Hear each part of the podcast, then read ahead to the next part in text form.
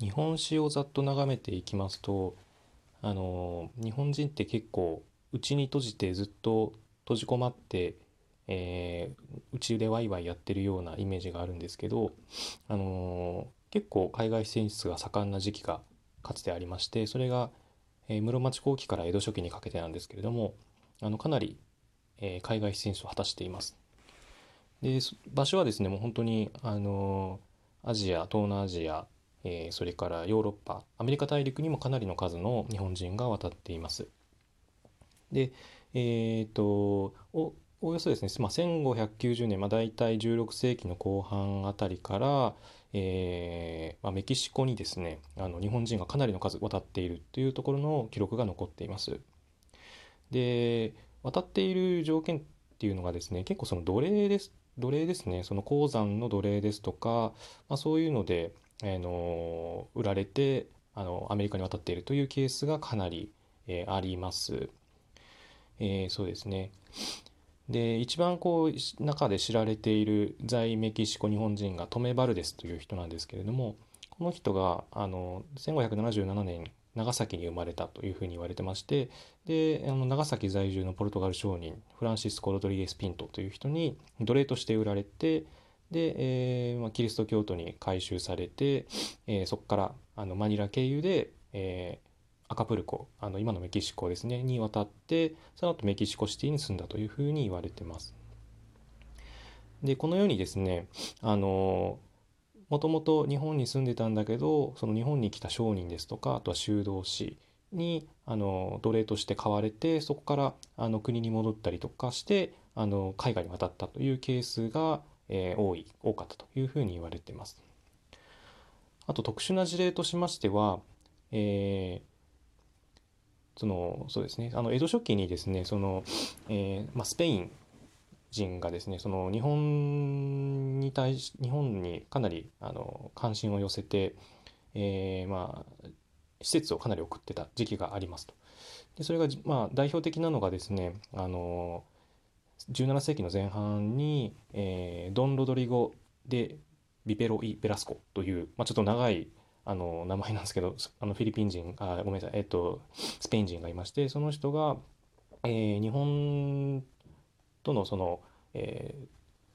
えーまあ、施設の交換っていうところと、えー、あとはですねあの、まあ、日本日本にそのキリスト教を布教させるという目的。あとはあの日本に日本近海にあると、まあ、信じられていたあのまあ金銀がザックザクある島っていうのを探して金儲けしようという目的で、えー、やってきた。で、えー、この、まあ、ビスカイの一行はですねあの、まあ、当時のあの将軍徳川秀忠と、まあ、江戸城で謁見してでまああのその時もすでに隠居になっていたんですけども家康ともその駿府城で謁見したりとかしてます。なんですけどそのまあ家康はですねスペインスペイン人とあの、まあ、ビジネスをしたかったんですけれども、まあ、あくまで、えーまあ、日本でのキリスト教の普及は認めないというような大前提があったので、まあ、友好関係を維持しましょうということになって、えーまあ、ビスカイの一行はですねあの、まあ、スペインに帰ることになるんですね。で、えー、その時にですね1613年10月に、えー、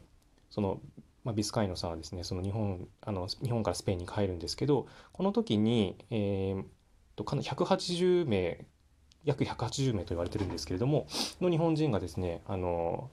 えー、日本を立って、えー、太平洋を渡って、えー、メキシコの方に渡ってます。でこの航海を指揮したのがですねあの仙台藩主伊達政宗なんですね。でこれが慶長慶応施設というふうに言われてましてで伊達政宗はですねあの非常にスペインとビジネスがやりたかったと。でまあそのもうここ、まあ、江戸幕府を介してではなくて、えー、仙台藩独自にその、まあ、スペインと友好関係を結ぼうということで、まあ、かなり本気だったらしいんですね。で、えー、の団長長谷倉常長という人なんですけれどももうこの長谷倉自身もキリスト教に入信したりあのその団員も施設の多くもかなりキリスト教に入信するほどかなり熱心にあのビジネスをしようとあの通商関係を結ぼうとしてました。で、えー、一行はですねその仙台から、えー、メキシコナカプルコまで船で渡ってそこから、えー、また太平洋を渡っ太大西洋を渡ってスペインにでそこからフランスイタリアと回ってで最終的にですねその、えー、教皇パウロ5世との一見を長谷倉綱が果たして、えー、います。なんですけどもあの、まあ、通商関係はあの結ぶことはできずにですねかつ、えっと、長谷倉たちが日本に帰ってきたらもうすでにキリスト教化あの禁止されてあのいたと。幕府によって禁止されていたとい。うこともあってまあもろもろ成功はしなかったんですけれども。でこの180名もの大所帯でこう出発するんですけど途中途中でこうどんどんどんどん人が離脱していってですね例えばあの最初にアカプルコに到着して、まあ、数十人がですねあの長谷倉の代わりを待つために現地にとどまってでメキシコシティでとどまってで、えー、とスペインの、えーですね、スペインのあの到着する港のところでも誰か待ってという形でどんどんどんどん離脱していくんですけど